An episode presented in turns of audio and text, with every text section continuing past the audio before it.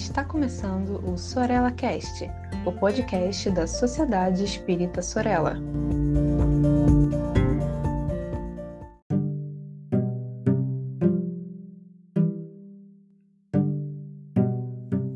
Bom dia, boa tarde ou boa noite para todos e todas. Sejam bem-vindos e bem-vindas. Me chamo Bruno e aqui a gente está para compartilhar reflexões e estudos sobre o Espiritismo, seus conceitos e sua ética. Desde o antepenúltimo episódio, a gente está trabalhando os principais conceitos espíritas, buscando apresentá-los de forma sintética e objetiva, com a finalidade tanto de contribuir com quem ainda não conheça o Espiritismo, quanto também de ser uma oportunidade para trocarmos, pensarmos e refletirmos com quem já conhece o Espiritismo. Nos últimos episódios foram abordados os conceitos de mediunidade, espírito e Deus.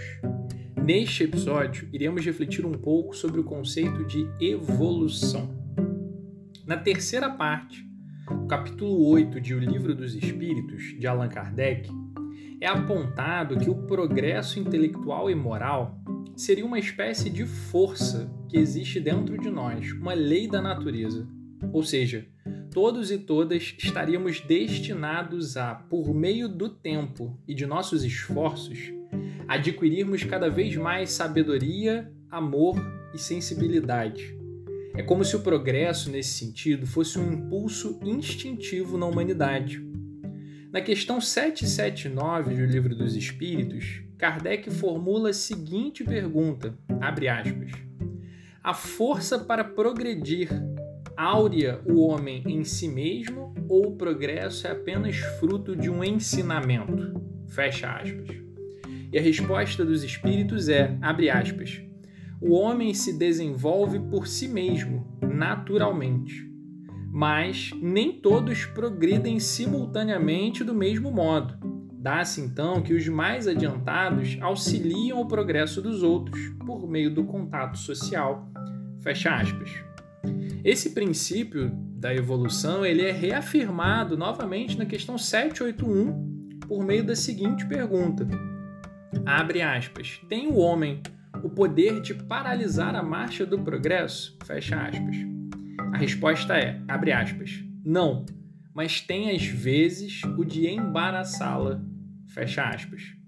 Então, sob essa ótica, o fator que intervém acelerando ou retardando o progresso espiritual e, por que não também o progresso da sociedade, é o nosso livre-arbítrio, a nossa própria vontade. Entretanto, segundo a perspectiva espírita, mesmo os espíritos mais insistentes e teimosos no egoísmo, na violência, uma hora vão sentir necessidade de amor, de equilíbrio, de plenitude Sendo assim, todo indivíduo, em algum momento da sua trajetória espiritual, irá se converter ao altruísmo, à não violência, à generosidade. O Espiritismo é, portanto, em sua essência, uma forma de pensamento esperançosa para com a vida e com as pessoas. Mas não esperançosa no sentido de um estímulo à passividade, à omissão, mas sim no sentido de uma esperança ativa, que sabe que há algo dentro de nós que nos impele para o amor e que, a partir disso, trabalha ativamente pela sua própria melhoria moral e, na medida do possível, pela transformação social, na construção de um mundo sem violências, sem opressão, sem exploração, sem fome, em que a gente saiba conviver de forma sustentável com o meio ambiente, respeitando a natureza, a vida animal. Reforço que, ao meu ver, o conceito de evolução na perspectiva espírita não pode servir como uma ideia de acomodação e passividade. O indivíduo pode pensar, por exemplo, já que uma hora todos e todas iremos mudar para melhor, por que lutar pela construção de uma sociedade justa? Por que se preocupar? A resposta é por amor, por generosidade pois quanto mais contribuirmos por meio dos nossos esforços e trabalhos para indivíduos e para uma sociedade melhor e mais justa, mais a gente vai estar evitando dores, sofrimentos, e antes a gente vai poder colher mais bem-estar, mais felicidade. Em O Livro dos Espíritos, a ideia de passividade é combatida de forma veemente quando na questão 642, Kardec apresenta a seguinte pergunta aos espíritos. Abre aspas. Para agradar a Deus e assegurar a sua posição futura, bastará que o homem não pratique o mal? É, fecha aspas. Em resposta, os espíritos dizem, abre aspas, não, cumpre-lhe fazer o bem no limite de suas forças, porquanto responderá por todo o mal que haja resultado de não haver praticado o bem. Fecha aspas. Para tentar, de alguma forma, analisar empiricamente a concepção espírita de evolução, podemos fazer um exercício de história. Se formos utilizar uma visão de tempo em grande escala e olharmos para os últimos dois mil anos de história no planeta, iremos nos deparar com a constatação de que alcançamos inúmeros progressos sociais, políticos, científicos, filosóficos ao longo da trajetória humana no planeta. Podemos ainda reduzir um pouco o recorte temporal para identificarmos alguns exemplos específicos. De uma forma geral, viver há 300 anos atrás era muito pior do que o é na atualidade, provavelmente na maior parte do planeta. Se você nascesse mulher há três séculos atrás, na grande maioria das sociedades, provavelmente iria ter uma vida extremamente limitada em termos de possibilidades, de escolhas, estaria suscetível a uma violência ainda maior do que a mulher é suscetível hoje, enfrentaria um machismo e uma opressão absurdas. Se você nascesse há três séculos pobre e num ambiente urbano, provavelmente não teria acesso à escola ou saúde pública, provavelmente não aprenderia a ler, teria altíssimas chances de não chegar à idade adulta devido à má alimentação, às condições sanitárias extremamente precárias. Iria começar a trabalhar muito cedo e sem direito algum, com jornadas de mais de 12 horas diárias de trabalho, sem férias, sem proteção em caso de acidente, sem aposentadoria uma vida muito precária, muito dura, muito absurda. Há três séculos atrás, haviam leis que permitiam que seres humanos podiam comprar outros seres humanos e decidir se iam viver ou não, o que iam fazer ou não. A escravidão foi um dos maiores horrores da história humana. Hoje, do ponto de vista legal, isso é crime. E muito embora ainda ocorram inúmeros casos de trabalho análogo à escravidão e que precisam ser fiscalizados e combatidos, a proporção é muito menor do que há 300 anos atrás. Há 300 anos atrás, a possibilidade de acessar informação, conhecimento, saúde, segurança era, em relação à atualidade, infinitamente menor. E, geralmente, quanto mais para o passado vamos, mais precárias tendem a ser as condições de vida.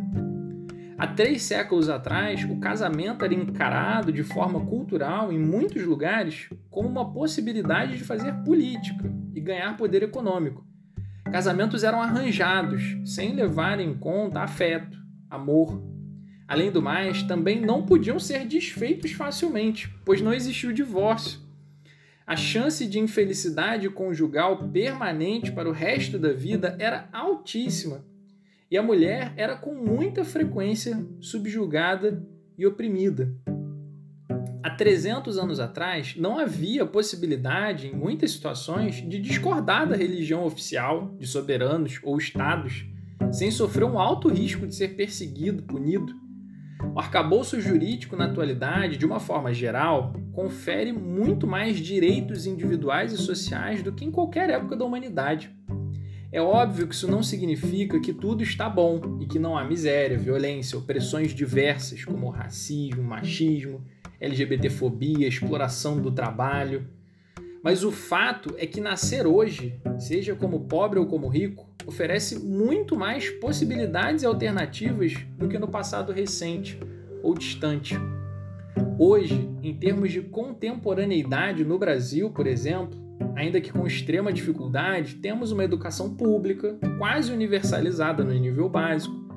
Temos educação pública no nível superior, com cotas, bolsa permanência, vários instrumentos de inclusão e apoio aos estudantes. Temos o SUS, um sistema de saúde público que, embora precarizado por conta do subfinanciamento e da falta de vontade política, é ainda assim uma enorme conquista da sociedade brasileira que presta um serviço fundamental à população. Temos leis que criminalizam diversos tipos de preconceito, ainda que precisemos aprimorar o seu funcionamento, funcionamento das instituições. Atualmente, como nunca antes na história, temos a possibilidade de escolher quem vai nos governar, ainda que o sistema político precise de constantes melhorias. Um olhar calmo e justo vai nos mostrar que, embora aos trancos e barrancos, na base de muita luta social e política, às vezes com alguns retrocessos momentâneos, vagarosamente a sociedade, em escala global, vem avançando em termos sociais e científicos em relação ao passado. Isso é nítido. Só não pode nos acomodar, pois depende de cada um de nós continuarmos avançando e também defendendo os direitos e progressos já conquistados. Sendo assim, Sob a perspectiva espírita, o processo de progresso da humanidade, no sentido do altruísmo, da justiça social, ele está em constante curso, de forma que dependendo da escala que adotemos, 10, 20, 50 anos, 50 anos, podemos até vir a achar que retrocedemos. Entretanto, aplicando uma escala de tempo mais ampla, de 200, 300, mil anos, iremos certamente identificar inúmeros progressos e avanços nos mais diferentes setores. Alguns livros psicografados pela médium Ivone Pereira fazem boas ilustrações do processo evolutivo do espírito ao longo do tempo. Na trilogia composta por Nas Voragens do Pecado, Cavaleiro de Numier e O Drama da Bretanha, escritos pelo espírito Charles, acompanhamos a trajetória de um grupo de espíritos em três diferentes encarnações, podendo comparar as permanências, as mudanças, a evolução de cada um dos personagens. Já em Amor e Ódio, também escrito pelo espírito Charles, vemos um grupo de espíritos em duas encarnações diferentes e os efeitos do passado sobre o presente, as modificações, a lenta evolução que se processa de forma constante nos indivíduos. Já o livro A Tragédia de Santa Maria escrito pelo espírito Bezerra de Menezes, nos revela, mais uma vez, diferentes encarnações de um mesmo grupo de espíritos, da Revolução Francesa até o Brasil Império e o Brasil República.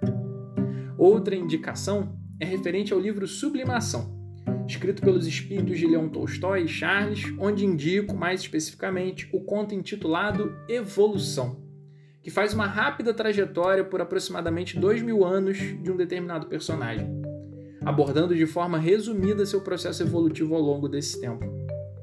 Por fim, como última indicação, recomendo a leitura dos quatro primeiros artigos do item titulado Código Penal da Vida Futura, na primeira parte da obra Céu e Inferno, de Allan Kardec, a partir de onde identificamos, na perspectiva espírita, mais um argumento para trabalharmos ativamente em prol da nossa própria melhoria sempre com amor ao próximo, mas também com muito alto amor e autocuidado. A partir disso tudo, cabe a nós, o tanto quanto possível, atuar pelo nosso processo de progresso individual e também pelo social, na direção do altruísmo, da fraternidade, da justiça social, da generosidade, mas sempre com a consciência de que tudo na natureza e na vida é fruto do esforço ao longo do tempo das oportunidades, que tudo é processo, gradação, que nada na natureza dá saltos e que a violência jamais constrói nada de sólido e estável. A não violência é a única forma de construir progresso efetivo e duradouro. Que todos e todas possam ter uma excelente semana, suas famílias e pessoas queridas possam ser abençoadas, envolvidas em amor e carinho que seus lares possam receber um pouquinho de paz e aconchego. Um grande abraço.